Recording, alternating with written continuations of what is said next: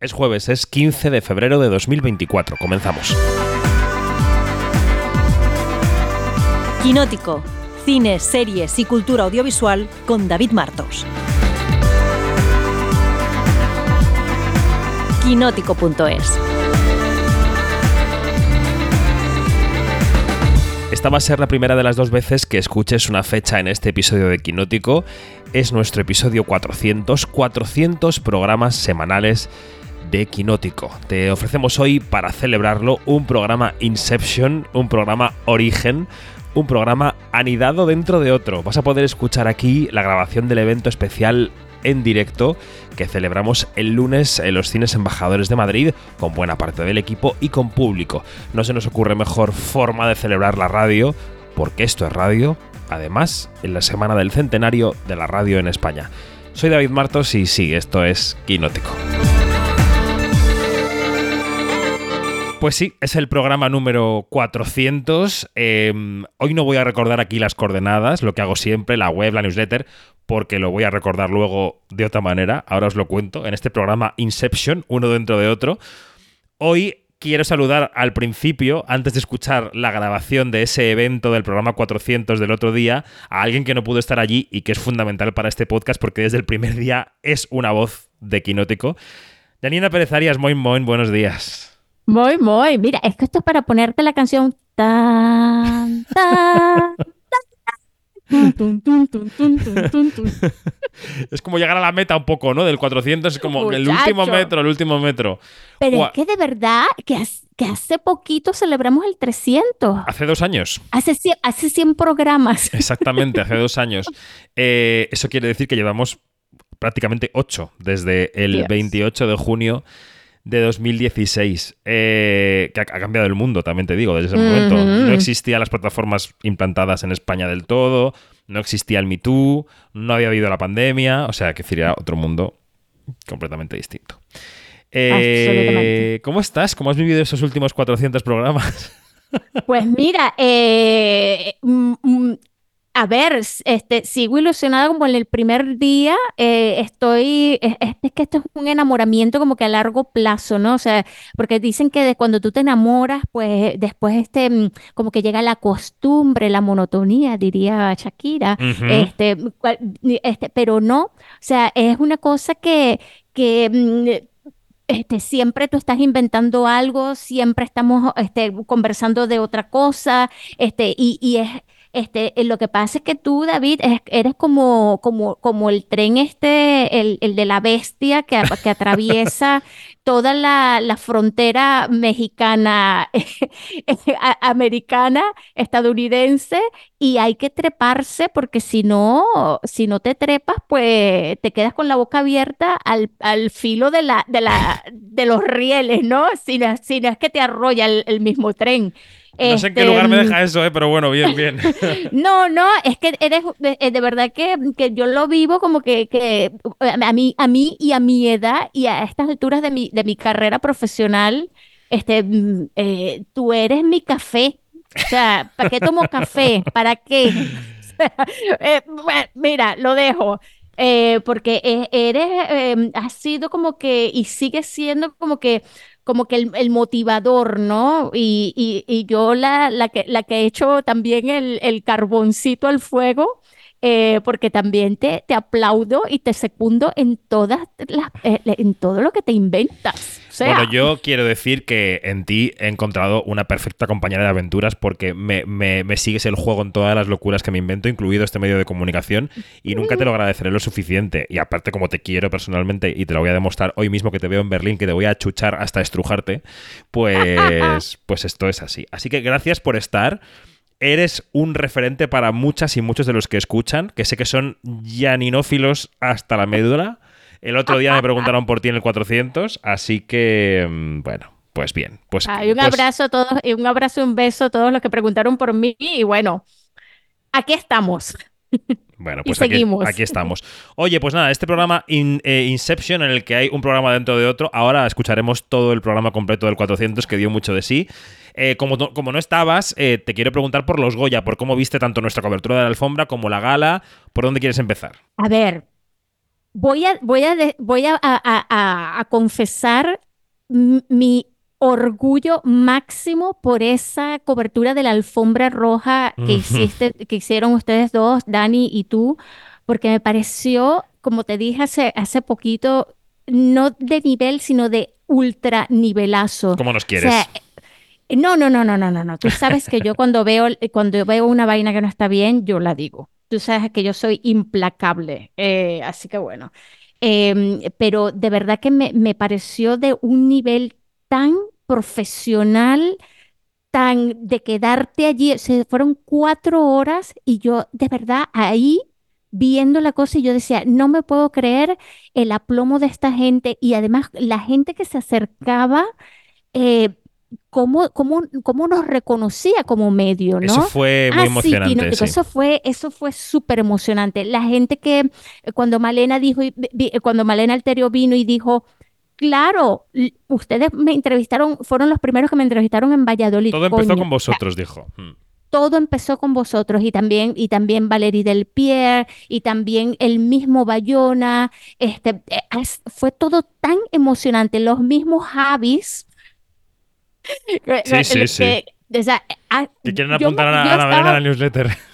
Yo me quedé con la boca abierta y además de cómo, de cómo ustedes seguían hablando de cine, de cómo se, se emocionaban también con la gente que venía, porque, porque claro, este, es una cosa que nosotros, nosotros por lo general entrevistamos a, a- a mucha gente eh, y, y, y- y a- llega un momento en el que, como el que en el que te creas como que callos, ¿no? De, Sí. de, de- de no te, Corazas, no te mm. emocionas y esto y tal. Pero yo creo que la, la, la clave este, mm, de esa alfombra roja ha sido y siempre va a ser no solamente la alta profesionalidad que han, que han tenido Dani y tú, sino también esa gran capacidad de seguirse emocionando con la gente, pero no a nivel fan, sino a nivel de admiración y respeto, sobre todo. El respeto hacia, hacia, hacia la labor de cada uno de ellos, hacia, hacia todo lo que hacen cada día estas personas que trabajan en la industria audiovisual. Y, y- eso de verdad que es tan bonito verlo, tan bonito, eh, y- y da gusto, da gusto, da Mm. muchísimo gusto. A mí me dio mucho Eh, orgullo, eso- como tú dices, también lo de, eh, o sea, el hecho de comprobar que nuestra marca, voy a llamarle marca con una cosa eh, empresarial, eh, que nuestra marca, que nuestro proyecto haya encontrado su sitio entre los miembros de la industria. A mí eso me gustó mucho y quiero citar también para la transmisión, para que la profesionalidad que tú destacas se viese, es fundamental el papel de Giste Producciones con Eduardo Pegoñi y con Sergio Vázquez, que, que hicieron que todo luciera fantástico. Edu y Sergio, de verdad, que son increíbles, que con ellos empezamos a trabajar en San Sebastián, que hicieron un trabajo impecable y hay una cosa que, que la gente ignora, ¿no? Que es que cuando tú estás, yo no sé cuántas horas eh, trabajando, si no tienes a un equipo técnico que esté en tu misma ola, en tu misma sintonía y que sean buena gente, este, pues olvídalo, te va a salir una caca. Sí, Y totalmente. Sergio y Edu han sido, desde aquel momento, ha sido como que amor en el primer trabajo. O sea, es que son de un gran apoyo, no solamente desde el punto de vista de, lo que ellos hacen, sino también desde este punto de vista de, apoyar moralmente, de apoyarnos, ¿no? De, de- de estar en nuestra misma sintonía. Y eso, eso no tiene precio, de Mm. verdad. Bueno, y la gala, la gala, ¿qué te pareció? Tres horas y media, los Javis, Ana Belén, los premios, ¿qué? ¿Qué? ¿Qué? Lo de la gala fue, de verdad, yo tenía muchas expectativas muy, muy a lo alto. Eh, eh, ya cuando comenzó, eh, yo dije, ¿por qué no cortaron ese primer eh, número musical? Yo le hubiera quitado dos minutos a ese número musical, porque claro, porque pierde ¿El de como Amaya y que el Bisbal dices o fuelle. qué? Sí, pierde Mm. como que el fuelle, ¿no? El, im- el impacto. Eh, me gustó el impacto, pero después como que, bueno, ya termínenla, bueno, ya termina. Y eso que a nos- tú y yo somos muy incondicionales de todo lo que cante Rafael. Total, totalmente. Así que bueno, eh, eh, y en líneas generales me pareció que la gala estuvo muy bien plantada desde el punto de vista de guion, em, Paloma y, mm, y de Francisco y, y Pilar de Francisco hicieron un grandísimo trabajo hasta donde les dejaron hacerlo, ¿no? Porque esto también este, hay que tomarlo en cuenta. Y la, la, la mezcla de, de Belén, eh, de Ana Belén y de, y de los Javis me pareció no solamente potente, sino muy adecuada a nuestros tiempos y al tipo de público al que debería de, de, apelar una gala como esta. Me gustó mucho la mezcla entre la nostalgia eh, y, y, lo, y, este, este el, el, el, el, negocio que nos, que nos estaba ocupando, que era la entrega de premios y es verdad, eh, el momentazo de, de Almodóvar, eh, primero con la, con la con, el aniversario de, de, Todo sobre mi madre y luego también la última parte de su, de su discurso, de, bueno, de ese discurso improvisado, me pareció increíble, fueron mm, grandes momentos y también hubo muchos eh, discursos reivindicativos, eh, bueno, no muchos, pocos pero los que, los que estuvieron bien. Me, me parece que, que, que todavía eh, las personas que agradecen, eh, como que les ponen eh, un foco en los ojos y se olvidan. Y Sí, empiezan, total. Mamita, papito, mi tío tal y mi tío Pascual. Pero bueno, pero es normal, ¿no? Somos humanos y, y, tenemos a muchas personas que agradecer, a las que agradecerles, y hay que ponerse también en los zapatos de esta gente que dicen el nombre y, y a, a, veces ni se, ni se lo esperan, ¿no? Que te, te, tienen que subir allí. Pero en líneas generales a mí me pareció que la gala estuvo bien. De verdad que eh, echo mucho de menos esta cuestión de, recapitular las películas, de hacer más homenajes. Eh, eso debería, de, se debería de, cuidar mucho más. Y por favor, como yo estoy también de acuerdo en, en lo que hemos hablado con, con Dani, cómo a cantar una, de una cosa de la que, mm, ¿por qué vas a cantar eso y por qué no cantar de los temas que nos ocupan, uh -huh. este, de las canciones que están nominadas? ¿Por qué no, no hacer un tejido más fino y más inteligente y más, más del cine hacia el cine, ¿no? Todo esto eh, eh, muy a, digamos, muy a, a eh, no, no, no, tiene nada que ver con el Inmemorial, que es, para mí estuvo, fue una de las partes más emotivas de la gala. Eh, yo casi lloro con esa interpretación eh, y, con todo lo, lo, que, de cómo lo montaron, estuvo muy bonito. Eh, pero bueno, pero ojalá para el año que viene por, le aprieten un poquito más las tuercas y, y, y piensen más eh, eh, desde otro punto de vista, desde otra esquina y de, de, sacarle más punta a lo que nos ocupa, ¿no? De, de promocionar estos productos, esta, eh, y me van a matar este, los directores por cuando yo diga productos, pues con esto de productos, eh, de, pero de explotar las películas que, de las que estamos hablando, de, de darle más vistosidad a, a lo que al, al, a lo que, al resultado de todo un año y más, ¿sí? De, de producción. Eh, eso, y, y claro, y, y, y, enamorar otra vez al público para que vaya a la sala. De allí la gran importancia del, de uno de los, de los yo no sé cuántos discursos de, de Bayona, de, de, de, de, de, brindar por el público y de darle las gracias. Eso, eso de verdad que estuvo muy, muy bonito.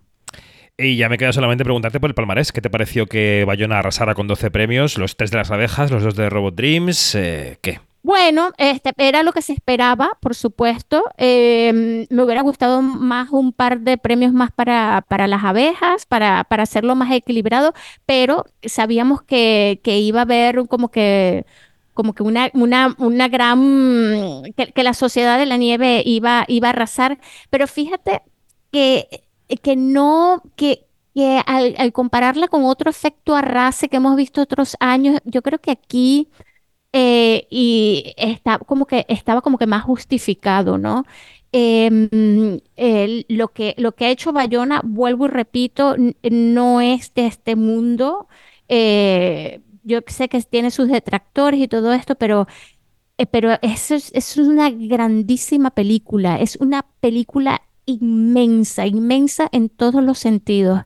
Y eh, eh, con tan malo suerte que también las 20.000 especies de abejas también es una gran película, pero es una película completa y absolutamente diferente. Entonces allí no podemos, no podemos comparar, o sea, no, no tiene comparación, por eso es caca lo de la competición, por eso es caca no dar, no dar dobles premios, pero bueno, ahí está.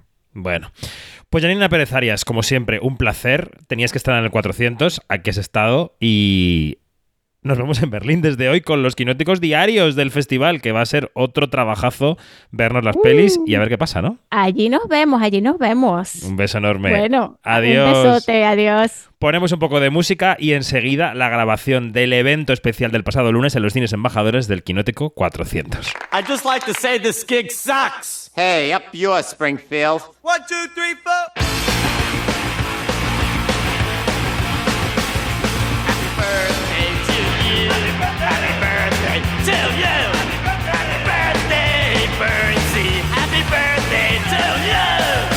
Go to hell, you old bastard. Hey, I think they liked us. Es lunes, es 12 de febrero de 2024, por vez número 400. Comenzamos. Quinótico, cine, series y cultura audiovisual con David Martos. Quinótico.es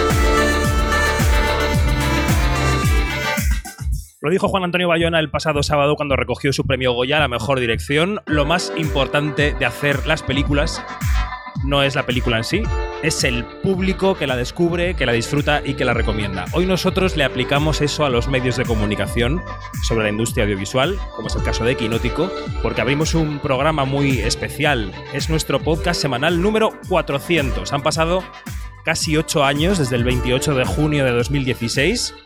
El mundo es otro y hoy lo celebramos con decenas de amigas y amigos que han venido hasta los cines embajadores de Madrid para ver películas y para ver la radio, porque esto es radio también, en directo. Y además lo estamos emitiendo en streaming para todos los quinóticos y las quinóticas de otros puntos del mundo, que los hay, que nos leen, que nos siguen, que nos escuchan, que se despiertan cada mañana con un correo electrónico que lleva nuestro nombre Así que más allá del equipo, al que vamos a aplaudir hoy mucho, a rabiar, porque es la base de todo, sin el público, sin los que veis, sin los que leéis, sin los que escucháis, no seríamos nada. Así que también por vez número 400, soy muy pesado, soy David Martos y esto es Quinótico. Gracias, un aplauso para esta sala maravillosa llena de gente. Eduardo Pegoña. ¿Se me escucha y se me ve? ¿Se me escucha y se me ve? ¿Todo bien? ¿Giste Producciones funcionando? Muy bien. Muy buenas noches a todas y a todos. Gracias por estar aquí, por arroparnos. Nos sentimos en Quinótico, la verdad, y hablo en nombre de gente que ahora se va a sentar aquí y que tienen voz propia, pero nos sentimos muy queridas y muy queridos, sobre todo después de este año intensísimo 2023 en el que lo hemos dado todo para intentar situarnos en el panorama, pero hoy cumplimos un aniversario mucho mayor que el año 23, porque empezamos con este podcast en 2016 y este es el número 400. Eso quiere decir 400 semanas haciendo radio, intentando contar el cine y las series de una manera diferente. No sé si lo hemos logrado, pero lo hemos intentado. Para quienes escuchan, porque esto lo escuchará gente a partir del jueves en su día habitual, estamos en quinótico.es, la primera con K y la segunda con C os invitamos a apuntaros a nuestra newsletter, quinótico.es barra newsletter, todas las mañanas en vuestro correo electrónico a las 8 de la mañana, lo principal de la actualidad. Y como sabéis, quienes estáis aquí esta noche y quienes eh, nos escuchan o nos ven en directo, em, nosotros vivimos de los anunciantes, que son muy importantes. Hoy, por ejemplo, hace posible esta sesión, aparte de los cines embajadores, Atso Films, que nos ha dejado una copia maravillosa de Totem en preestreno, de la que hablaremos ahora. Eso es por un lado, los anunciantes, y por otro, los suscriptores y suscriptoras que deciden pagar por un periodismo que creen que debe existir. Así que gracias a todas y a todos, como siempre, por estar ahí. Los que estáis en la sala, las que estáis en la sala, si tenéis un móvil podéis hacer fotos, vídeos, etiquetarnos, Quinótico, no os va a sorprender, primera con K y segunda con C en todas las redes sociales.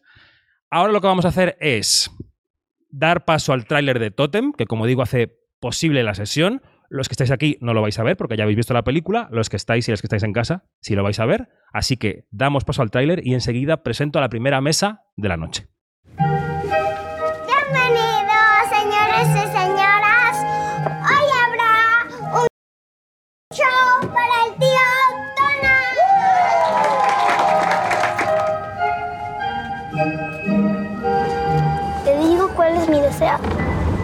A ver. Que mi papi no se muera.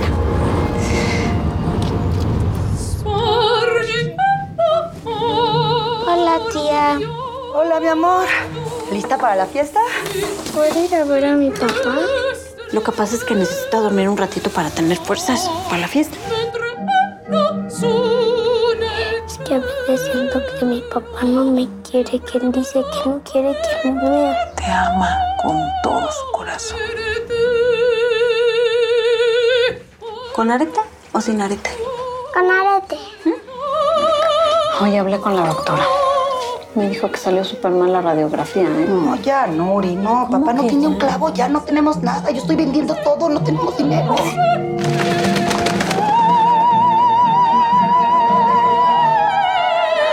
En este cumpleaños tan especial, Tona, estamos aquí en el mismo lugar, pero en otro lugar. Feliz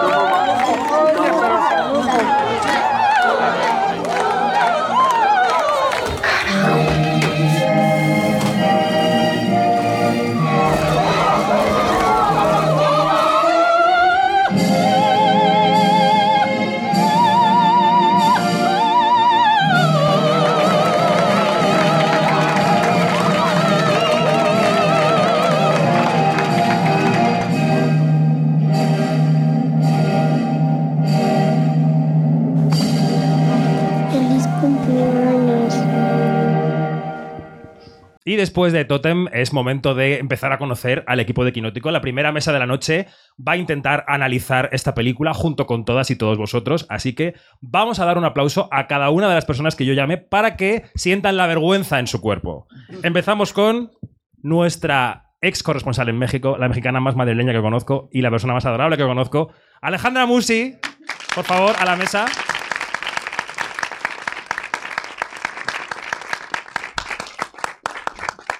El redactor jefe de Quinótico, directo desde Valencia, Francesc Miró, por favor, adelante.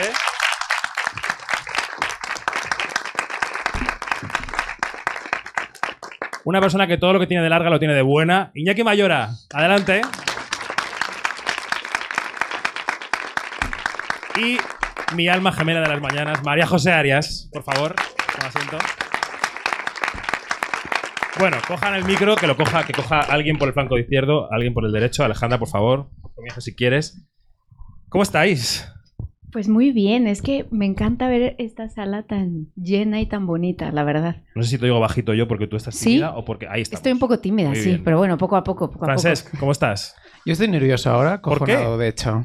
Si es gente maja, no, no hace No, no, nada. sé, sé, sé que no hace nada. No hacen ¿O nada. sí? Totem, ¿qué? Me ha gustado mucho. ¿Sí? Me ha gustado mucho, sí, sí, sí. ¿Por qué?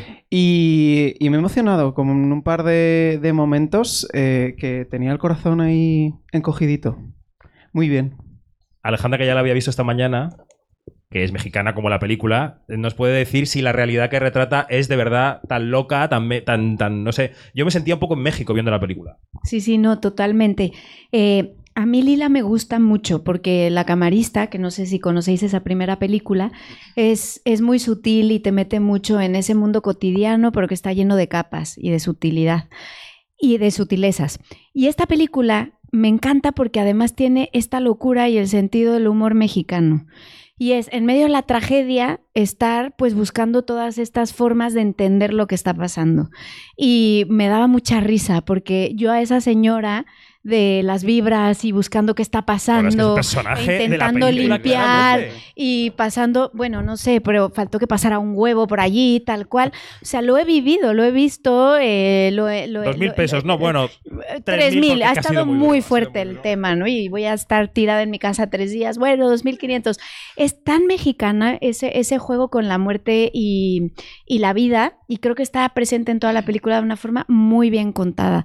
Eh, la fiesta, por ejemplo, me parece que es maravillosa porque es todo el mundo está intentando pues hacer una despedida digna, ¿no? De alguien que sabemos que se va a ir, pero pues a la vez es, es tragicómica, ¿no? Y tiene momentos que son pues de risa, todo el mundo intentando desplegar sus mejores repertorios de, de- de talentos o de forma de como de tratar de convivir con esa, con esa pérdida. Y esa familia que está pues pasando eh, el momento como puede, ¿no? La que, la que llora a escondidas, la que no quiere salir, el, pa- el padre que está intentando superarlo. En fin, me parece que construye un universo maravilloso entre, entre lo que es este tránsito hacia la muerte y hacia la despedida, que es muy mexicano. O sea, creo que ese juego que tenemos con la muerte es algo muy mexicano. Y. y... Has heredado la lengua de Yanina, ¿eh? Ya que no está. ¿Qué qué? Que, que vas larga, digo. Ah, sí, sí, ya corto. Bueno, pero eso, que sí, que me ha encantado y que además he sentido como que estaba en la casa eh, de, de mi abuela o de mis amigas o de, o de muchas personas que conozco realmente, sí. Muchas gracias, Alejandra. Y ya con eso. No te calles, tú sigue hablando. Iñaki Mayora, ¿qué te ha parecido la película? Bueno, yo también estoy nervioso como francés. Yo creo que es este a- ala, ¿no? De la mesa. Toda, toda, toda, toda, toda. ¿Qué me ha parecido la película? Viva las Eh, mujeres. A mí me ha gustado mucho. Ligerita para un lunes. Está muy bien. Eh, Ha habido risas, yo estaba ahí atrás y ha habido risas. Sí, sí, ha habido risas. Yo creo que lo que mantiene toda la película es eh, que estás con la sonrisa, pero es una sonrisa triste. Mm. Porque yo creo que desde el principio de la película ya te, te dicen lo que va a pasar, ya sabes lo que, lo que está pasando. Eh, y yo creo que pasa como en- eh, eh, a los propios personajes, ¿no? Que están intentando todo el rato mantenerse, mantenerse, mantenerse, y tú estás todo el rato intentando No pensar en tu No. caso particular, porque todos tenemos Exactamente. ¿no? O no, pen- no pensar en lo que, bueno, que puedes llegar a ver durante la película o al final de la película eh, e intentas reírte, intentas disfrutar de, de lo que está pasando, pero dices, pero es ese momento de decir, es triste realmente todo lo que está pasando, ¿no? Y luego me hace mucha gracia que dices que has visto mucho México. Yo durante la película decía, obviamente no, no me veo reflejado al 100%. Pero ¿Era falla para ti? No, no era falla ni muchísimo menos. Pero sí que veía, veía dinámicas, veía conversaciones eh, que yo creo que se podían traducir o se podían mm, reflejar en, en familias de aquí, ¿no? Incluso. Entonces yo decía, wow, realmente es un lenguaje muy universal lo que está. O sea, lo está contando como un lenguaje muy universal y, y eso me ha gustado mucho de la película. Muy bien. Se estrena el próximo 1 de marzo para que corráis la voz. Te arregla el día. Una película. No, está muy bien, está muy bien. María Jo Arias, ¿cómo estás? Mal. O Ya sea, a deshora, estás a deshora. Yo estoy a deshora fuera de mi, de mi búnker y a mí tanta gente me pone muy muy nerviosa. Muy nerviosa. Nervosia, muy Muy nervosia. nerviosa. Y encima me dejas la última para hablar, ya no tengo nada que decir. No, vamos a ver. Totem, ¿qué te ha parecido? Yo lo he pasado muy bien y muy mal al mismo tiempo viendo la película. Eh, estoy con Iñaki en que ha habido cosas que, que me reflejaba y veía un poco de, de la cultura de, de- de mi pueblo. Y lo he pasado doblemente mal porque yo sufría por esas niñas. O sea, ¿qué hace esa niña en lo alto de una nevera? O sea, a ver. Esa escena es maravillosa. O sea, Esto por es favor. un cochinero. O sea, esa niña tomando vino. O sea, yo con mi papel de madre pueblo. decía. Yo he sido esa niña que ha tomado vino. Eh, no, cerveza, pero es una historia para otro podcast. Eh, por eso decía lo de la cultura. que Toledo es muy duro. Toledo. Toledo profundo es muy, es muy duro. No, me, ha gustado, me ha gustado mucho. eh, y creo que también maneja muy bien como la tensión y hay una especie como de olla a presión que no sabes entre, entre los familiares, las dinámicas, que hay un momento en el que estalla en la, en la cocina cuando se habla de, de qué hacemos ahora y querer decidir por el enfermo y no dejarle decidir. Creo que es una peli que, que eso, que aborda la, muerte de una manera muy poética y quizá un poco sanadora incluso en algún momento. Bueno, a ver, nuestro público, antes de que. Bueno, Francés opina, pero pensad una pregunta y haced una señal a Luis. Que alguien intervenga. Venga, que sé que, sé que os ha gustado. Las caras están hundiéndose en la butaca. no quieren hablar, Francés. Eh, justo lo que, lo que has dicho, la escena en la que deciden por el enfermo qué tratamiento y tal, hablan en código. Hablan para ellos, para que no se enteren los, los demás, y eso me ha parecido súper inteligente. Y no querer eh, como eh, subtitularlo ni traducirlo, es una conversación que están teniendo ellos y tú como espectador estás fuera. Pero es ¿Podríamos cosa- reproducir ese código? Eh, es una cosa muy graciosa porque yo con mis primos y mis hermanos tenía ese código, que es una cosa como muy infantil. ¿En serio? No era exactamente, y Claro. básicamente consiste en coger una sílaba y ponerla al principio. Entonces, tidi, tidigo, tido, tida. Entonces, entonces, entre nosotros nos entendíamos y nosotros lo hacíamos al revés. Para que los adultos no nos entendiesen, utilizábamos ese código que ya es tú lo que vas a decir de críos, pero bueno, para liar alguna, eh, te, te- te venía, te venía bien. Y es una cosa muy infantil que en este caso lo utilizan los, los adultos. Total, total, sí, sí. ¿Alguien nos quiere contar qué le ha parecido Totem? Venga, opiniones. Venga, va, que no nos comemos a nadie. No salís en el plano. Solo vuestra melodiosa voz. Qué suerte. Luis, ataca a alguien, mete, mete al cachofa, reportero de televisión. Eh, otra vez, como los Goya, vamos a tener que estar atacando a la gente. Exacto. Por favor, ¿eh? Exacto, elige un espectador al azar. Madre mía, me siento como Iván. Mira, mira, hay una voluntaria por Soy Isabel. Gemio ahora mismo. Un aplauso. ¿Cómo te llamas? ¿Cómo te llamas y por qué amas Quinótico? Cuéntanos. Me llamo Raquel. Hola, Raquel. ¿Qué tal? Bueno, yo corroboro todo lo que habéis dicho. A mí me ha parecido maestra, maestro, maestro, como la cámara se acercaba a la epidermis, ¿no? Y eso te permitía, por una parte, ver el sufrimiento y el desgaste del enfermo, vivirlo en primera línea con él, que eso era súper duro. Y a la vez, justo ver a esa niña, ¿no? Haciendo ese tránsito, pasando de mm, no sé, co- conectaba como con los animales, ¿no? Los adultos le parecía una cosa flipante, igual que a nosotros. Y cuando cogía los caracoles o el pájaro, el loro, ahí parecía que ella se relajaba un poco, ¿no? Porque todo lo demás era una puta locura, ¿no? Me ha parecido maravillosa la peli, de verdad. Para mí. Y no me ha entristecido demasiado, me ha parecido más sanadora que otra cosa, ¿no? Me ha encantado, la verdad. Enhorabuena por habernos dado este regalo, ¿eh? De verdad. Bueno, no, no, gracias a vosotros por venir. ¿Hay tanto ani- animalerío en México en cada casa? ¿Tenéis caracoles y cacatúas? Sí, bueno, es que hay de todo. Sí, sí, puede, el imaginario puede ser infinito. Pero algo que quería contar, o sea, comentar un poco de la película es que también el cine mexicano ha pegado mucho los últimos años de, de poner la realidad como muy cruda, ¿no? Y esas escenas tan fuertes de violencia y demás. Y creo que algo que rescato mucho de directoras como Lila es que es- están empezando a contar historias más allá del narcotráfico, la violencia que azota el país, etc. Y algo que tiene esta película es eso, pero además lo tiene en capas maravillosas y muy, y muy bien dibujadas porque te habla de la realidad mexicana de precariedad en la sanidad, por ejemplo, de cómo llega un momento en que una familia tiene que, que decidir qué, qué hace con el enfermo porque ya no hay recursos para seguir pagando los tratamientos. Y entonces ahí empieza a venir pues todo el imaginario también y todos los recursos porque viene la humanidad, por más que sepas que ya no le vas a poder dar al enfermo lo que más quisieras, que es toda la tecnología y todo lo que se pudiese, pues empiezas a traer a la bruja, a la curandera, a la que viene, a ver si las vibras, a ver si con eh, medicina alternativa y tal cual. Entonces, me encanta como esa forma también de contar algo que está sucediendo muy profundo y que es también hasta una mirada que podríamos decir política, social, ¿no? Eh, pero de una forma tan humana y tan cercana a la que hemos vivido pues muchos, ¿no? O hemos podido estar cerca y entenderla. Entonces, bueno, es otra cosa que rescato de la película, que está allí, ¿no?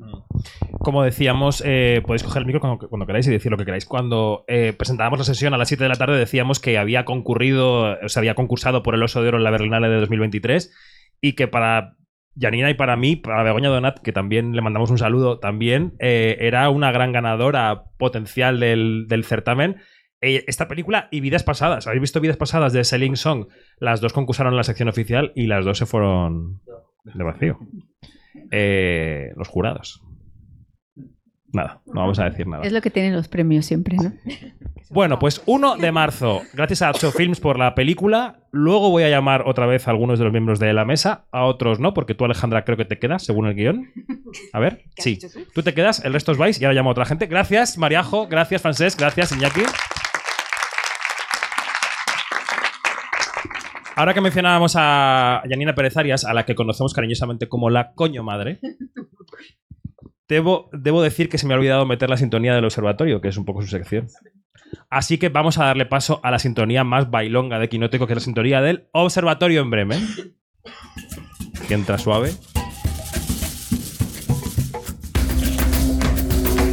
Quinótico, observatorio en Bremen.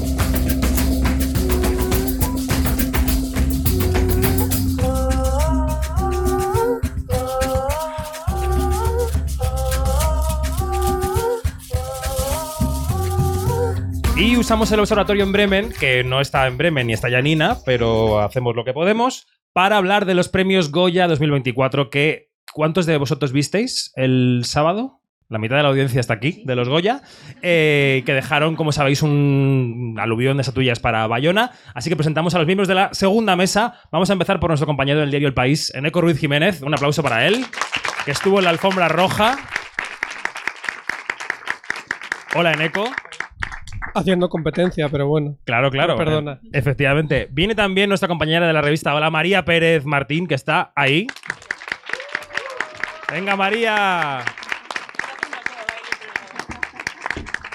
Y mi compañero de batallas, junto con Luis, en esa alfombra roja, Dani Mantilla. Adelante. Venga, Dani, coge el micro. ¿Los Goya qué? Pues mira, eh, ya es una mejora porque ahora sí hay que hacer con las manos, así que... Al menos con una. Ya, ya es un paso, ya es un paso. ¿Qué, te, has, te has recuperado de la resaca de los Goya o no? Eh, Sí, ayer estaba fagocitado viendo travestis en mi pantalla toda la tarde, ¿vale? Así Está que... saliendo en streaming esto, ¿sabes, no? Bueno, he hecho No, travestis, no, he hecho ningún taco. Vale, vale. Así que ya estoy como nuevo. Muy bien. Eh, María Pérez, que estuvo ahí ah, mirando Dígame con lupa usted. el estilo de la alfombra roja. Lo que me dejaron, sí. ¿Qué? ¿Te has recuperado de algún shock estético de la alfombra roja? Pues es que tampoco hubo mucho horror. ¿No hubo horror o error? Hor- horror. Error sí, pero porque, la, po- por ejemplo, Macarena García se le estaba cayendo el vestido todo el, todo el puñetero rato. Bueno, ya estamos. A ver, pobrecita. Eso es un sí, error ¿no? de cálculo. Un error de estilismo y un error, un error de cálculo, pero bueno, que todo lo podemos tener. Bueno, es que a veces se pegan los vestidos a la piel, ¿no? Para que no se caigan incluso. Sí, sí, sí, hay miles de, de técnicas para que, no sé, para que eso no suceda. La pobre estaba muy incómoda. El error básico yo creo que fue el frío que hacía. Que las pobres chicas estaban, Coge el micro, Eneco. estaban corriendo, corrían por la alfombra roja para llegar al, al fotocall de, de prensa y, y refugiarse un poco del- de, la, de la cosa esta vallisoletana rígida y recia. Algún día te preguntaré por qué ir elegante en una alfombra roja es- está reñido con abrigarse. Pues es que yo Porque- tampoco lo sé, porque hay unos abrigos preciosos. Por ejemplo, Ma- Marlene Alterio llevaba un, un abrigo de limo caprile encima del, del vestido y Ah, era rojo caprile Era- lo de sí, era rojo Alterio. caprile, Muy bien, sí. Voy aprendiendo. Eneco, ¿hacía frío en las alfombras rojas? Que él estaba en la alfombra también, unos puestos más para allá, cubriendo para el país. ¿Hacía? A ver, es que nosotros estábamos bajo techo. Nosotros mucho frío no tuvimos, la verdad. Nosotros no bien. vimos mucho la, la calle. No, estuvimos no bien. vimos la luz de Valladolid. ¿Qué experiencia traumática te traes de Pucela después de esta alfombra roja? Bueno, la experiencia traumática fue que yo fui y volví en el mismo día. Porque Esta es la historia que yo quería contar. Lo que tiene Valladolid es que hemos hecho ya premios Goyas en Sevilla, en Málaga, en Valencia y claro, la oferta hotelera no es tan amplia como en otros sitios. Entonces nosotros nos tuvimos que ir y volver en el día. Así como que no quiere la cosa, una palicita, pero bueno, muy divertido siempre, pero eso hay que arreglarlo de alguna manera y el año que viene será en Granada, que espero que haya más hoteles. Bueno, el equipo de Quinoteco durmió en una pedanía. Lo sé, lo sé. A 10 minutos en coche. Y nosotros de- también teníamos esa posibilidad, pero decidimos que mejor a las seis y media estar en nuestra casa, que es cuan- a la hora que llegué a mi casa, vaya. Después de la ceremonia, claro, es que el, el cine, cuando algunos hablan de, que, de los señoritos del cine, y vamos a incluirnos los periodistas como parte del sector, allí yo no hacía más que entrevistar a actores que decían, no, a las 3 de la mañana cojo un coche a Madrid o a un vuelo a Barcelona porque mañana tengo un rodaje, y otros iban al almuerzo de los Oscar, y Sí, en fin, sí, así estaba sí, la cosa. la, la jefa de prensa de Bayona, por ejemplo, los días antes estuvo diciendo en Twitter que cómo era posible que no tenía hoteles y no sé dónde dormió al final, pero, pero nos pasó un poco a todos, fue un poco genérico. Es verdad que nos quedamos un poco a la fiesta también, ¿eh? Por eso de las seis y media, que no, A es, ver, la solo, fiesta- no es solo la gala. Fueron dos bailes. Sí, también es verdad. Fueron Estaba dos Carlos bailes. Areces pinchando. Efectivamente, y luego una hora para coger el abrigo del ropero. No os estoy mintiendo. A las 5 de la mañana. ¿Y por qué no, Salvo Eneco que se coló. ¿y por qué no bailé estos mientras, mientras esperabais, al rope- esperabais al ropero? Porque, y esto no es cuestión de este podcast, cuando tú decides irte de una fiesta, Te ya vas. se te corta el rollo. No puedes volver a beber y a bailar. Alejandra, ¿has ¿viste la gala? Sí, claro. Coge el micro. Claro, yo la vi desde el sofá de mi casa, lo tengo que confesar, pero No iba, iba comentando en el chat de Quinótico todo lo que me iba apareciendo y luego de, por, de pronto aparecía algún, algún like, algún corazoncillo, alguna respuesta porque estaban muy liados vosotros, obviamente, pero bueno, me sentí parte de... tengo que decir. Fuiste, lo fuiste, sí. lo fuiste. Dani, estuvimos cuatro horas en directo en la alfombra roja. Así es, Yo así creí es. desfallecer en algún momento. O sea, pensé que me derrumbaba y tenías que hacerte cargo de la retransmisión. Pues lo hubiera hecho, ¿eh? Pero lo peor de todo no Bueno, fue eso. Lo- lo peor- opiniones, opiniones. Lo peor eh, fue terminar y darte cuenta que después había que escribir, había que ver la gala y escribir la, la crónica, grabar el podcast y demás que hicimos durante eh, las mini ruedas de prensa improvisadas de los, de los ganadores. Pero bueno, en defensa de Valladolid tengo que decir dos cosas. Que Luis y yo nos pasamos eh, varios podcasts quejándonos del frío que no llegamos a probar. No hizo tanto frío allí.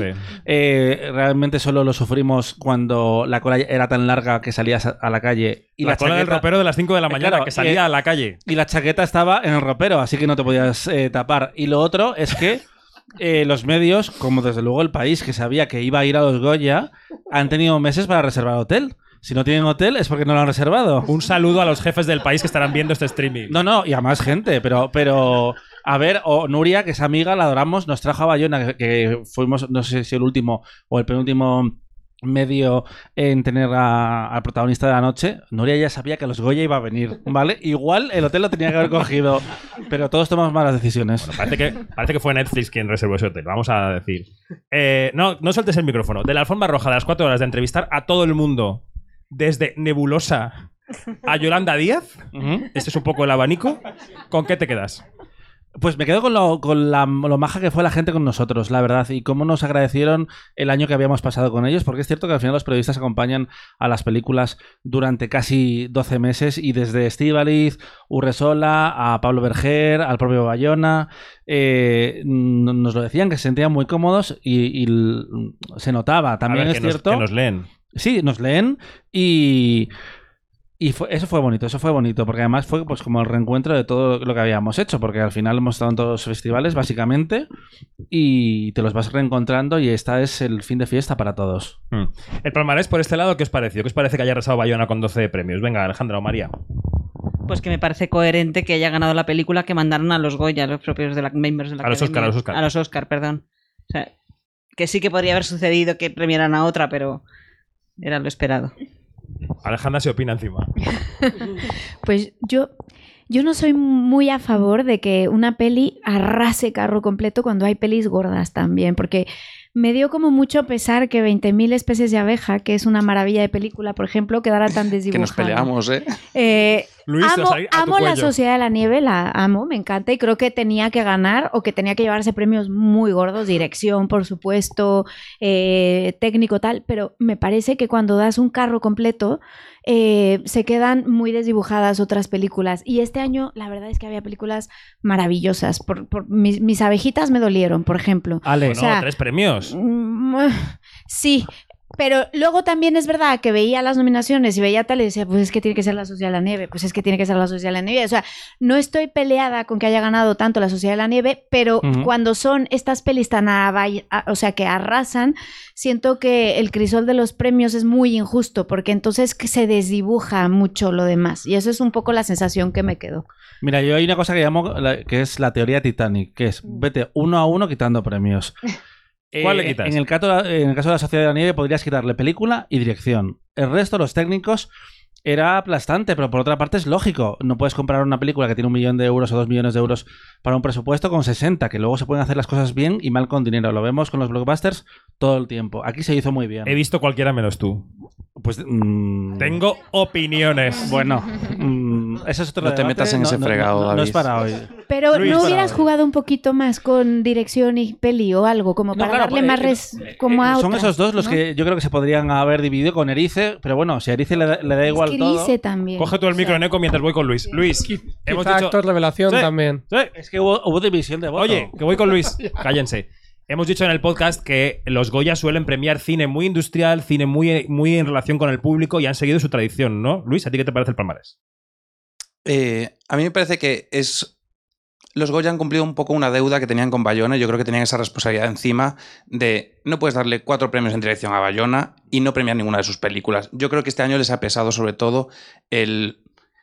Bayona ha tirado de la industria española mucho tiempo, es un director de público, es un director que también ha tenido que luchar con el prejuicio de ser un director de público.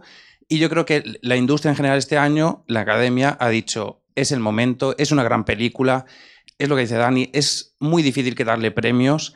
Y a mí también me da mucha pena por 20.000 especies de abejas, porque me parece un peliculón, me parece Que tiene maravillosa. tres premios. Que, que tiene tres Dirección premios. novel, sí, guion original. Totalmente. de reparto. Quiero decir que está bien representada. en el Sí, sí, y yo lo comentaba en el podcast del otro día, en el que hicimos de análisis de urgencia, eh, que decía que al final la temporada de premios ha quedado muy repartida. No nos centremos solo en que en los Goya ha arrasado Bayona, es que en el resto de premios han ganado películas diferentes. Ha ganado eh, Criatura en los Gaudí, ha ganado eh, 20.000 especies de abejas en los Feroz.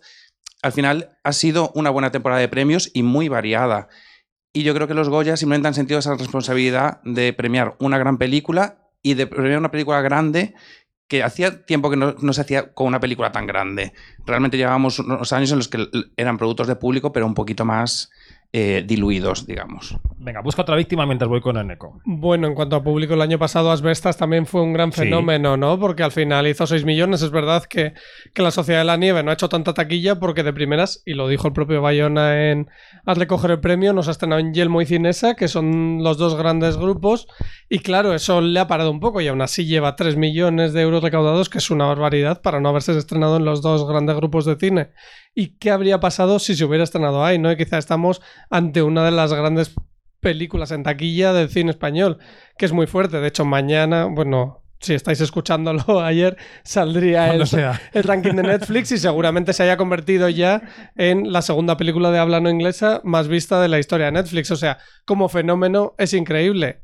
También lo fue Asbestas, que recaudó al final 6 millones de euros. Pero va por con 3 más, millones, ¿eh? Con- Con ese pie, con ese Por eso, es una espalda, va- va por 3 millones. Pero claro, y yo luego es fuerte lo que decía Luis de el récord de Bayona. 4 de 4, 4 de dirección, 4 ganados. Fernando Aranoa también tiene 4, pero tiene uno perdido. Eh, dar en la diana con los Goya una y otra vez es que a los Goya les gusta lo que hace Bayona y siempre les ha gustado, pese a no haber premiado en película. Pero luego me gusta mucho con 20.000 especies de abeja y criatura, al ser tan referenciadas, que también se está dando paso a una nueva generación de cineastas y a ver si por fin todas estas mujeres que llevan siete años siendo premiadas En en, dirección dirección, Nobel pueden romper ese techo y llegar a mejor dirección, ganar mejor dirección, que llevamos siete años de mujeres ganando ahí. ¿Alguien quiere hablar? Hola, ¿qué tal? Eh, ¿Cómo te llamas? Maxi. Y tuve mucha suerte porque los vi aquí en los cines embajadores. Es Montaron- verdad que aquí hubo una sesión. Montaron una noche estupenda. Es que son tan majos. Y tengo que decir que lo bueno que tienen, lo que ha tenido esta ceremonia es que como los dos premios que se entregaron al final eran los que más emoción despertaban, al final una ceremonia tan larga todavía estaba muy emocionante. Es decir, no había una clarísima ganadora. Todos esperábamos cuando salió Bayona a recoger su premio de dirección, no se movió nadie del cine porque nadie daba por seguro que se fuera a llevar la, sociedad a nivel la mejor película, con lo cual yo creo que es lo que decís, no se le puede quitar ningún premio. Para mí es una película. la- las cinco películas me gustaron muchísimo. Es decir, a mí me hubiera valido cualquiera de las cinco. Y, y eso, que a mí me gusta que sean emocionantes. Que no esté tan, tan claro el principio como, como dentro de un mes, cuando a la cama me vaya, porque ya sabré que ha ganado Oppenheimer y diga, cuando se acabe, miré a la cama. Pero esos han estado emocionantes de verdad. Ha dicho Maxi una cosa que. Bueno, ha dicho gala larga. Sí, o sea, quiero decir, yo no sé si ya me falta, he hecho una tribuna, 34 podcasts, me falta manifestarme delante de la academia con una pancarta. A ver, te iba a decir que no la veas, pero no puedes hacerlo, la bueno, verdad. yo estoy un poco obligado, pero Eh, quiero decir. A ver, ya no tanto que sea larga, porque los Goya tienen que entregar 29 premios con la adición del Goya Internacional. Y no- espérate que no nos pongan un mejor casting el año que viene. Pero bueno, 29. Eh, es que solo entregando 29 premios, con, solo con 29 discursos de un minuto, ya tienes dos horas un echadas minuto, y pico. un minuto. No, digo, si fueran cortos. Entonces, claro. Bueno, opiniones sobre este- duración, esta gala, ¿qué te pareció? La gala como gala. Pues cuando habían pasado dos horas eh, 50 minutos era como, ¿ya? Eh, por otra parte, era como. Bueno. Ya vamos. do- do- do- do- no, a ver, porque ya estaba eh, como como un limbo. Yo Termina, termina, limbo. termina. Pero no, me pareció ba- bastante entretenida. Eh, hay decisiones, por ejemplo, como colocar tan tarde el discurso de Méndez Leite cuando es tan largo que es discutible. Porque encima la primera hora es que iba premio de Muy la nieve sí. uno detrás de otro. Eh, la escaleta por demás creo que en general estuvo bien. Sí que leí algún comentario que decían eh, lo del momento sofá llegó demasiado tarde. Es como dos horas. No me parece demasiado tarde personalmente, pero bueno. Había, hay demasiadas canciones eh, Y a los Goya le, gustan mucho los números musicales, no les gusta poner a cantar a nominados, ya, lo, ya nos ha quedado clarísimo. Si no han puesto a Rigoberta a cantar este año, no lo vamos a ver mm, a corto o medio plazo. Pero yo no tengo un problema con, con la longitud de las galas. Yo pido ritmo y que pasen cosas. Si son largas, pues son largas. Pero es que es una vez al año y es el momento de celebrar el cine. Y ayer se hizo. Es que en otros años no se hace. Una vez al ayer año, se yo me hizo. tragaba una semana tres galas de tres horas y media. Los Gaudí, los Carmen y los Goya. Bueno, yo no las vi, la verdad, porque yo, yo, yo primas no veo, eh, pero... Los presentadores, María Pérez, ¿qué te parecieron los Javis y Ana Belén? Pues muy bien, había ahí una conjunción de fan y estrella que está fenomenal. Y sobre todo que es que a mí, de los Javis lo que más me gusta es que son muy fans del cine español y son muy conocedores, pero a la vez son muy, muy hinchas. Entonces, eso lo, lo- lo dejan traslucir y yo creo que le da un, sabor especial a la gala, que no es solamente lo, lo, conocido o la estrella, o no, es que además son fans. En la gala hay dos factores, que siempre destacamos la longitud, pero ya decimos que también es un factor la hora a la que empieza. Y si esto empezara a las 7 de la tarde, todos felices. ¿Te sabes la del meme del abuelo de los Simpson contra la nube? es que... eh, Me, suele, me suele definir más el de, el de entrar al prostíbulo y salir. Pues sí, es un poco, es un poco así. No, no, yo estoy de acuerdo en eso, pero es que no es un debate ni siquiera de la academia. Depende de televisión española. Eh, el Benidorm Fest, que también es bastante popular en audiencia, empieza a las 11 menos 10. Masterchef, bueno, Bake Off lo compraron y pasaron de 50 minutos a 2 horas y 20. Hay batallas que no se pueden luchar. No, no, que hay, que luchar. Que hay que decir 50 veces hasta que cambien. ¿Por qué no hay que lucharla? Mm, Porque igual hay otras prioridades, la verdad, pero No. bastante que, que la- que la han puesto los sábados. Los sábados, eso es un triunfo de la Academia de los Goya, eh, que además es una noche que tradicionalmente no era muy televisiva, y Eurovisión y los Goya funciona muy bien, por ejemplo. De los que habéis visto la gala, un Bueno. segundo, Neko. ¿Alguien quiere opinar sobre la gala? Si le gustó, si no le gustó, los Javis, Ana Belén, si cantó en casa por Concha Velasco. No me digas que no, decida algo, una cosa, un- un- una pequeña opinión. Venga, por ahí va el micro. No. Pero vamos a ver. Venga, Eduardo, Edu. adelante. Eneco, dale mientras llega el Sí, micro a Edu. A ver, la historia es que esto son cosas televisivas porque es una manera de engañar a los datos de audiencia. Todos sabemos que los datos de audiencia cada año van a ir a menor en cuanto a millones de espectadores, porque la tele lineal está perdiendo espectadores. Eso es así, no se puede hacer nada contra ello. ¿Qué pasa? Que al ponerlo más tarde el porcentaje de tele va a ser más alto, porque hay menos gente viendo la tele y por lo que va a estar en otro sitio. Entonces, no solo no va a ir antes, sino que igual la atrasan más. Eso es Ya, lo más pero, posible. pero llamadme, llamadme iluso por ir, por ir al objetivo de la ceremonia. El objetivo de la ceremonia es que la gente que está en casa se entere de qué películas existen y quiera comprar una entrada para verlas o incluso abonarse a una plataforma para verlas. Pero la- Eso las habrá que no. hacerlo cuando más gente haya viendo y no cuando menos haya gente viendo, ¿no? Digo yo. Hay más melones también, como, eh, por ejemplo, mm, dar el Goya de Honor a gente que pueda ir a la gala a recogerlo. Que, que, no, que, que, eh, la gente, no, no, nuestros amigos de la academia lo van a escuchar y hablamos estupendamente de la gala y yo lo hablaba con gente interna y les he Bueno. felicitado y creo que han hecho un trabajo fantástico este año, pero llevamos dos años que... mm, atre- atrevidos, atrevidos. Juan Mariné ya era una leyenda del cine español porque tú lees su, su carrera y es impresionante hace 20 años. Y Saura 10 años antes. Es decir, no esperemos tanto. Eh, bueno, Marisol, claro, ¿para qué se lo das a Marisol si no voy a buscarlo? Pero eso es otro tema. Edu, hazte hueco en este gallinero, por favor. Me, ab- me abro el micro. Uy, yo grito mucho. El suyo es el que más alto suena, fíjate. Pero qué porque se cosa. habla al micro. Venga. Eh, Lo siento. Tú también sabes hablar al micro, David. Que yo creo que. Gracias. in- inde- Tú estás aprendiendo, Dani, a hablar al micro. Independientemente de que sea muy larga, yo creo que también es un poco insulsa por lo familiar que se convierte cada discurso de 28 personas eh, dando las gracias a su madre, a su padre y a sus primos del pueblo. Entonces, si tuviéramos unos discursos más polémicos, más políticos, más culturales, pero que tuvieran algo de miga, que fueran interesantes en sí, yo creo que el espectador tiene como picos de dan el premio, desaparezco un minuto porque no me interesa lo que va a decir esa persona, van a dar otro premio, aparezco, desaparezco, me da tiempo ir al baño, pero a nadie le interesan los discursos de la gente.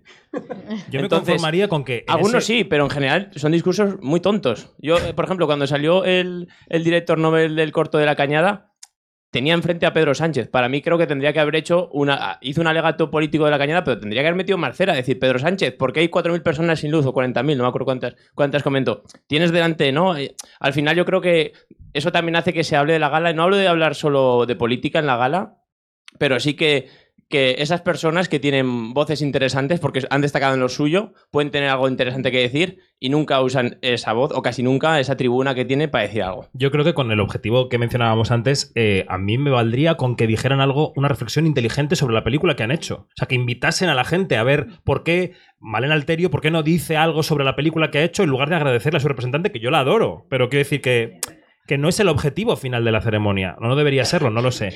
Los americanos, Alejandra, tú que has estado allí empapada de esa cultura, ¿qué? ¿Lo hacen mejor que nosotros o no? Sí, o sea, tienen el marketing metido por los huesos y saben que es el momento de decir las cosas que quieren poner en la agenda, la famosa agenda setting, ¿no? Que Mm. le llaman, que es de qué queremos que hablemos y qué queremos que hablen los diarios mañana y lo tienen ahí metido. El tema es que se vuelve muy frío.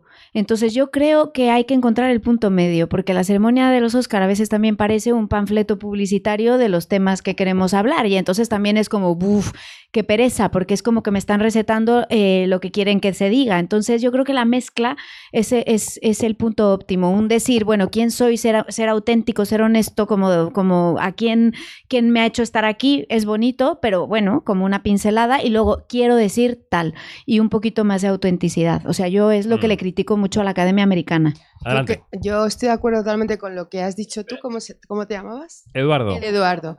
Porque creo que el modelo perfecto es lo que hizo Sigourney Weaver. O sea, me parece. Bueno, bueno, bueno, es que fue maravillosa. O sea, es que es lo que tenemos que copiar. O sea, es decir, es capaz de hablar del cine, agradecer, no necesariamente a tu madre, porque eso lo puedes hacer luego cuando te con el premio en la mano en tu casa, pero a la vez tan emocional, tan tan es que a todo el mundo le tocó el corazón y no fue corto. No, no, no. Pero a nadie Y no se, se le hizo corto. Pero a nadie se le No hizo largo. Entonces deberían poner ese como ejemplo en las escuelas de cómo agradecer un premio aquí en España. Se lo preparó. O A se lo ver, se lo prepararon. Estaba, estaba totalmente estaba preparado. escrito. Estaba escrito. Incluso las frases en español estaban aprendidas, pero era perfecto. O sea, no Para era- ser americana y poner esa cara de interés cuando estaban recogiendo el mejor corto de animación, tienes que ser una actriz como la Copa de un Pino. Pero hizo muy bien. Eh, esto es como cuando Brad Pitt hizo la temporada de premios el año de, de Tarantino de esa- una vez en Hollywood y tenía un guionista para los discursos y se notaba. Eh, ¿Será por guionistas en España que quieren eh, hablar? Quiero decir, eh, mm, contrata a alguien. El público arde. Hola, ¿qué ¿Cómo te tal? llamas? Javier. Hola, Em, Javier. A ver, también nos estamos olvidando de que es una gala de premios de cine, que también, o sea, nos encanta el cine, mm, somos muy fanáticos del cine, vemos todas las galas de cine, pero tenemos que ser conscientes de que no es la gran población. O sea, que mm, ser una, una gala de cine en sí misma es algo como muy... de un- lo que quiere el gran público es ver los- a la gente hablar, los, vestidos. Entonces, tenemos que ser un poco conscientes de que enganchar es complicado. Y más con pues, lo, que, lo que habéis dicho, son tres horas y media y porque no puede ser más corto. Pero yo creo que la gala estuvo bien. Es verdad que, por ejemplo, eso, meter el in memoriam después del discurso de- del presidente. eh, meter, yo fui de los que me quejé del sofá tan tarde. Em, me pareció que fue una gala buena, pero al final se alargan y, y desengancha. Entonces, bueno, pues poco se puede hacer, yo creo. Mejorarla es difícil. Porque Claro, aquí nos metemos en terrenos delicados porque eh, evidentemente la academia es una organización privada que organiza un evento para su propia parroquia y que, evident- y que en una inmemoria mete a los 37.500 fallecidos que ha tenido ese año. ¿Eso interesa en una transmisión televisiva? No. ¿Debe hacerlo la academia porque es un club privado que quiere homenajear a sus miembros? Pues en esa tensión vivimos.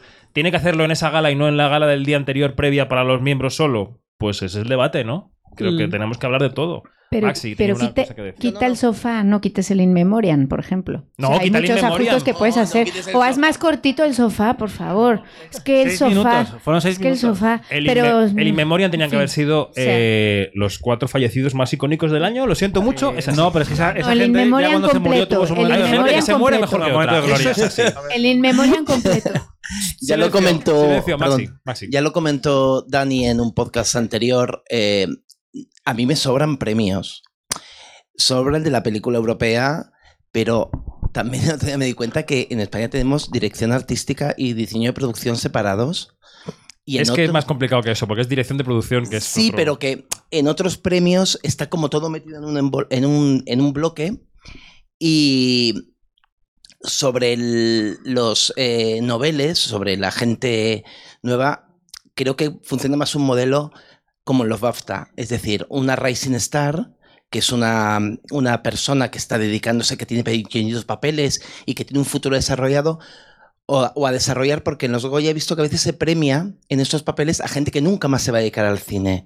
Es decir, es como una, un premio a un papel en una película de alguien que nunca más va a hacer nada porque era un actor no profesional o porque despuntaba mucho. Entonces yo creo que algunos premios habría que revisarlos un poco. De mejor película europea, hoy he recibido un mensaje de nuestro amigo Enrique Costa que dice: Mira, para que veas lo que, para lo que sirve el Goya Mejor Película Europea, después de dos meses que lleva la película en cines, más de dos meses. No, casi. do- ¿Sigue los cines embajadores la película? Dos meses, Sí. eh, solo Hoy ha venía a bajado. verla aquí. Sí, eh, Anatomía de una caída, perdón. eh, solo Que ha entrado en el bajado top un- 5 de los un cines 8%. embajadores. Un 8%, eh, que es impresionante realmente cómo aguanta la película. ¿Hay demasiado? Sí. La, la solución que propones tú y que han hecho los Emmy, por ejemplo, para las técnicas y artísticas de llevárselo a otra gala, es una buena idea que provocaría Tres una noches. rebelión en la academia como no hemos visto jamás. El primer año. yo no, intenta- mira lo que pasó en los Oscars de Hollywood. Eh, al final tuvieron que volver y pedir perdón y el Oscar popular no tuvo lugar. Los gremios son muy poderosos y aquí no tanto, pero mm, es complicado. Yo no voy a tolerar que se quiten las categorías de revelación porque a mi Benedicta Sánchez no se le quita el Goya por lo que arde, por mucho que no vuelva a hacer un papel en su vida, lo siento. Yo creo que hay que premiar ese Un tipo de aplauso para papeles. Benedicta Sánchez, por favor. ¡Bravo! ¡Viva Galicia! Y, y es más, eh, muchas veces eso es revelación. Yo que pienso un poco en TikTok, porque yo me dedico a las redes, entre otras cosas. No porque sea tan joven, ¿eh? sino No. porque se lleva. No, porque me se dedico dedica a al eso. tema. Lo que hice toda esa noche fue hacer TikToks.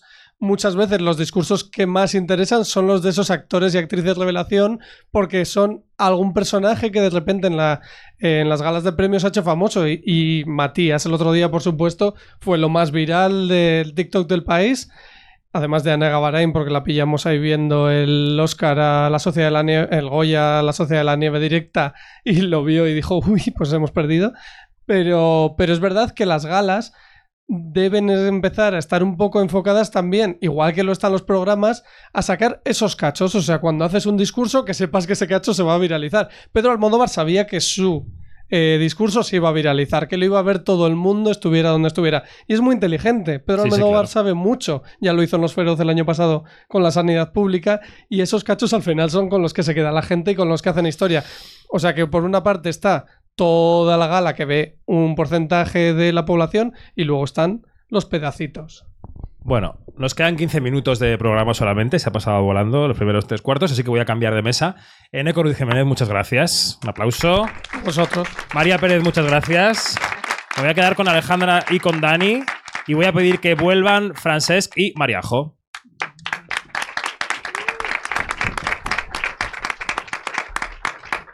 Venga, por aquí.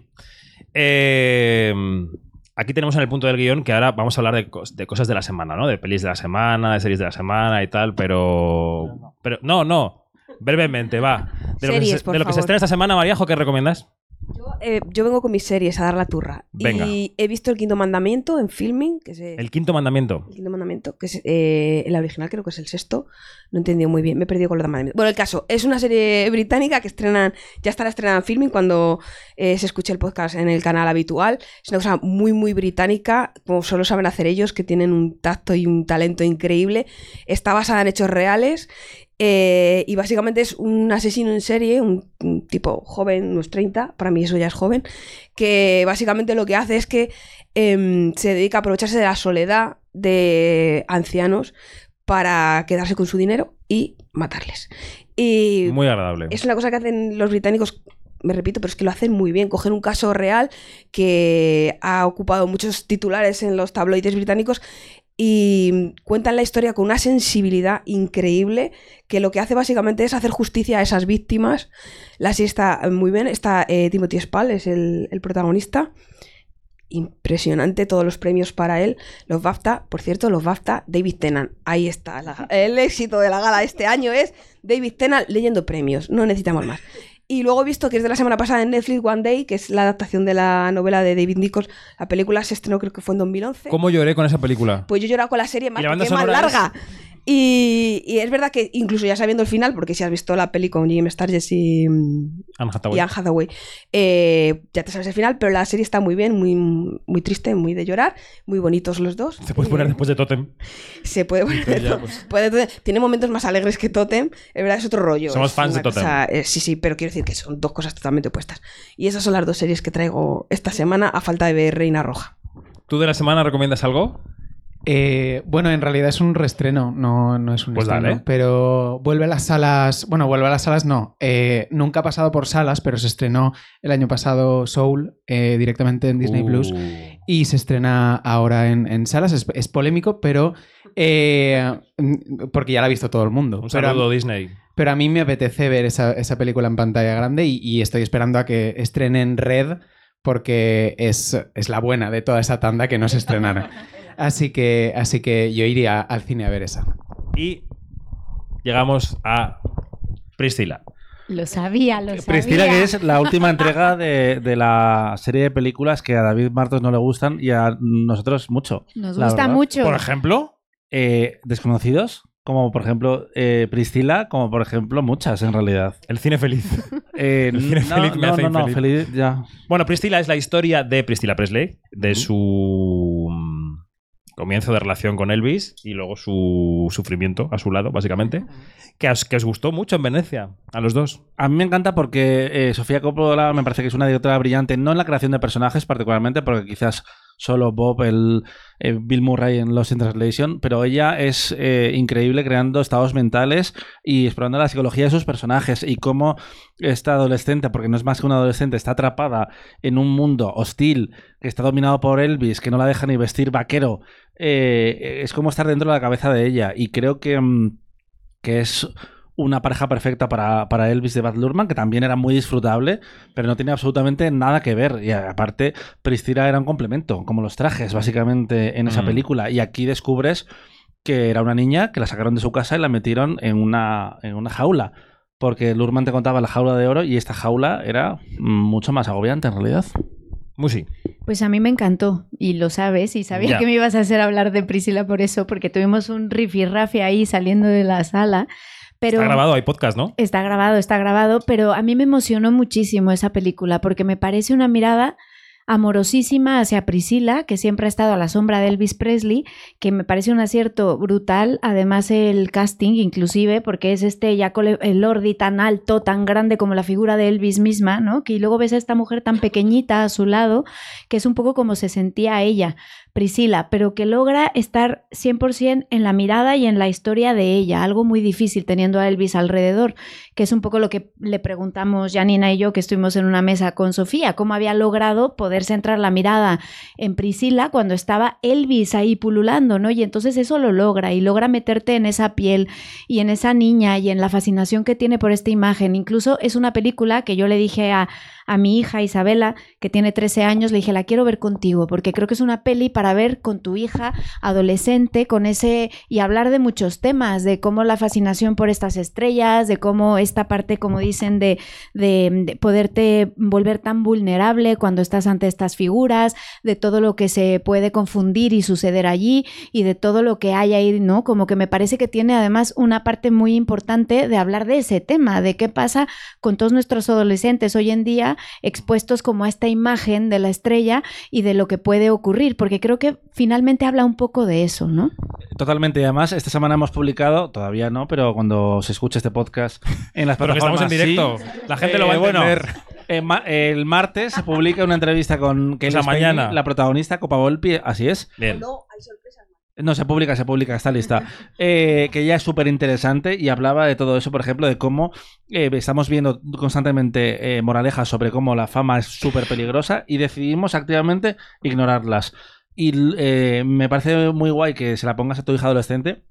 Porque ella decía que le parecía que era la directora que mejor había retratado la adolescencia, particularmente femenina, con menos condescendencia. Piensas en películas como Las Vírgenes Suicidas, María Antonieta, eh, incluso Somewhere, que es una niña más pequeña, pero Mm. eh, creo que tiene una mirada brillante y ella que se rieron de ella eh, cuando era una Nepo Baby, la Nepo Baby quizás original. eh, ha estado al lado del privilegio también, al lado de la mofa y creo que entiende muy bien esa mirada ajena y condescendiente. Bueno, pues se estrena el 14 de febrero. Pasado o futuro, según lo estéis escuchando. Y por citar también, el otro día en Los Goya, aparte de Priscila, nos patrocinaba Buscando a Coque, que es una comedia española, con Hugo Silva, Alexandra Jiménez y Coque Maya. Nos quedan seis minutos para llegar a las 10 de la noche, a las 9 en Canarias, o lo que tengas que hacer tú en ese podcast que estás escuchando, lo que sea, gimnasio, coche, lo que sea. Y quería aprovechar estos últimos 5 o 6 minutos para hablar de Quinótico. Porque ya que tenéis aquí a la redacción, pues os quería contar un poco lo que hace cada uno para que lo tengáis en la cabeza. No sé si nos leéis, si nos escucháis. Eh, la cosa es como sigue. ¿A qué hora? ¿Cinco y media? Cinco y media. Vale. A las cinco y media se levanta María José Arias. La peor pesadilla de David Martos. No, no, no, no. Las tengo, las tengo peores, las tengo peores. Las tengo peores.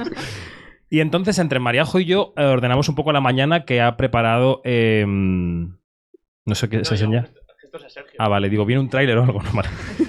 Eh, Mariajo recopila las noticias que ha dejado la redacción el día anterior y yo empiezo a pues, ordenar las publicidades, a pensar en la newsletter que mandamos a las 8 porque la escribimos por la mañana. Todo el mundo, eh, cuando yo trabajaba en la SER de madrugada, eh, eh, presentaba los boletines de noche, me decía la gente, bueno, tú entre boletín y boletín dormirás, te echarás a dormir. Y como, no, alguien tiene que escribirlo. Pues eso, la newsletter no se escribe sola y no se escribe el día anterior, se escribe por la mañana. Y entonces, entre Mariajo y yo, hace- hacemos, hilvanamos la portada. Ella hace unas portadas para verlas. Cuadraditas. No tiene una sola Al viuda. gusto de David Martos y su pantalla. Han sido meses de duro entrenamiento. Joven Padawan, pero al final.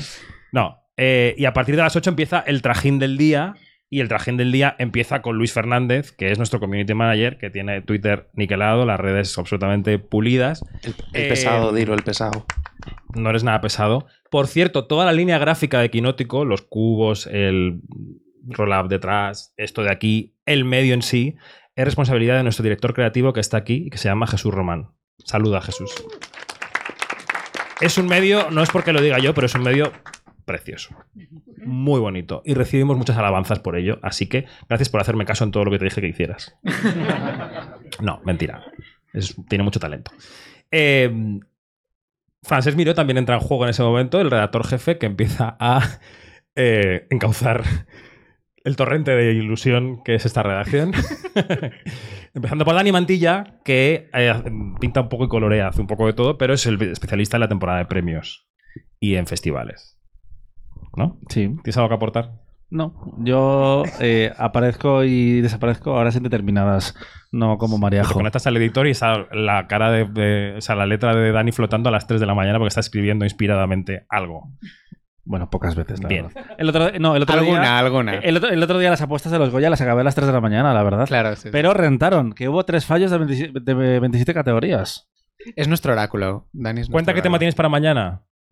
Eh, pues las películas. Bueno, de, de lunes Aparte- a martes. Aparte de Kaylee Spaney. Aparte que de Spainy va a salir las películas que ya compiten por los Goya de 2025, porque A que os habéis caído al suelo mareadas y mareados. nada como el síndrome de Estocolmo, que es muy de quinótico por otra parte. Pues los que no estén suscritos que paguen 0,99, porque lo vas a poner en industria. Está puesto en industria Muy porque, bien. bueno, esa es otra batalla, es otra Bueno, batalla. la verdad.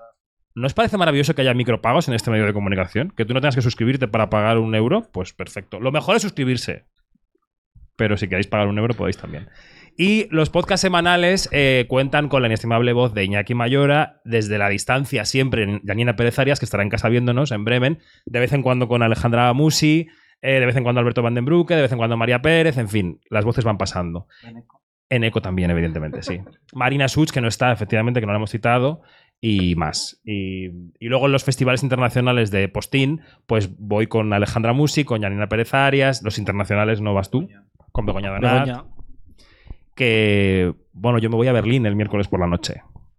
Ya estás en Berlín cuando. Ya- ahora estás en Berlín. Esto, esto, esto me lleva a, a- Os hablo a desde reclamar.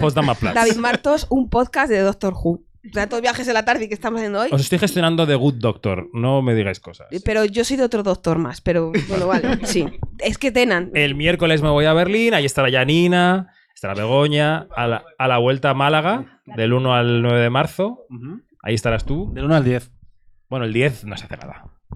El 10 son los Oscar. El 10 se hacen los Oscars, sí, sí. Y en los Oscar, vamos a decirlo ya, haremos una retransmisión especial, una previa en streaming y en vídeo desde un plató que nos está preparando Alejandra Musi.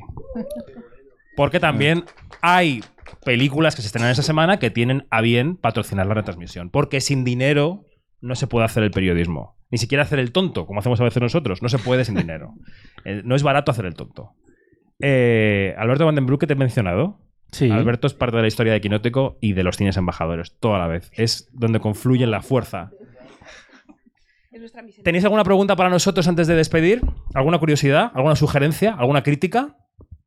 ¿Piropos? Que paremos con los podcasts. ¿Dinero? Quizá. Bueno, pues entonces vamos a daros las gracias. Muchísimas gracias por estar aquí. Habéis sido un público maravilloso.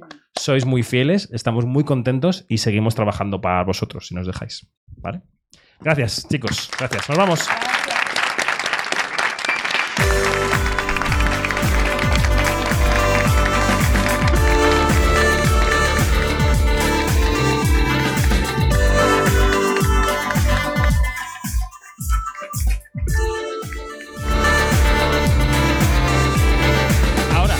Es todo. Más información en quinótico.es, primera con K y segunda con C, has parado la música, y en nuestras redes sociales donde somos Quinótico. ¡Hasta la próxima!